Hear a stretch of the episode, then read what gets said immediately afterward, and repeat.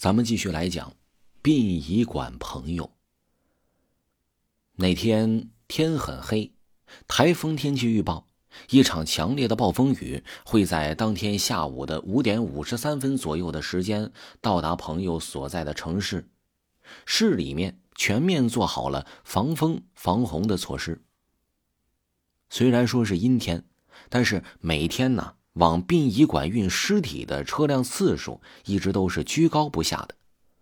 当天，朋友已经跟殡仪馆的老师傅请了假了。老师傅知道，一个乳臭未干的丫头做这个工作也是需要很大的勇气的，也没强迫她一定要跟着自己工作到深夜，也就同意了。朋友的家距离上班的地方不近也不算远，大概啊，也就是半个小时的来回吧。平时朋友回家都是自己开着电瓶车回去的，等他觉得时间差不多了，要提早下班回家。结果暴风雨提前来了，三点钟就席卷了整个市里。朋友被迫当天晚上在这个殡仪馆里过夜了。他呢是住在哎老师傅的隔壁的房间，一个小小的房间，一张床。一张简单的床头柜之外，什么都没有。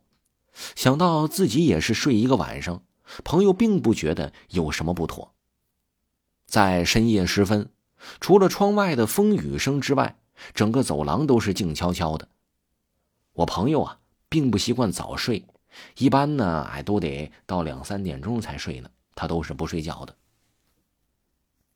朋友下床，准备去打点热水。一打开这房门，一股凉飕飕的风由脚吹到了他的头。整个走廊看上去很昏暗，除了几盏稍微微亮的灯光之外，其他的大灯一般都是在早上的时候才开的，因为晚上一般都是没人起夜的，早上工作的时候，其他的大灯才开的。虽然心里是害怕的，朋友最后啊还是成功的打到了水。正在他准备走过走廊，前往自己的房间的时候，在走廊这中间的位置，朋友突然在这中间看到了一个人。那个人的身材呀，哎，跟自己的这个殡仪馆的老师傅的身材，他俩差不多。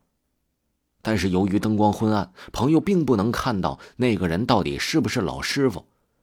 但是朋友凭着他的自觉认为，那个人就是一个女的，所以也没有什么必要害怕的。这个时候，他试探性的朝他喊了一声，那个人没有回答，就是在那里安静的站着。强大的好奇心促使朋友走上前去，那个人就站在跟朋友距离不到一米的位置。这个时候，对方突然转过身来，哎，还好是一个正常的人。朋友看到他是一个生面孔，就问了一下，对方说：“昨天呢，他是跟着家里人一起来的。”可是他把家人跟丢了，朋友的好奇心把他接到了自己的房间，准备去打电话问一下管理部的人，看看他怎么安排。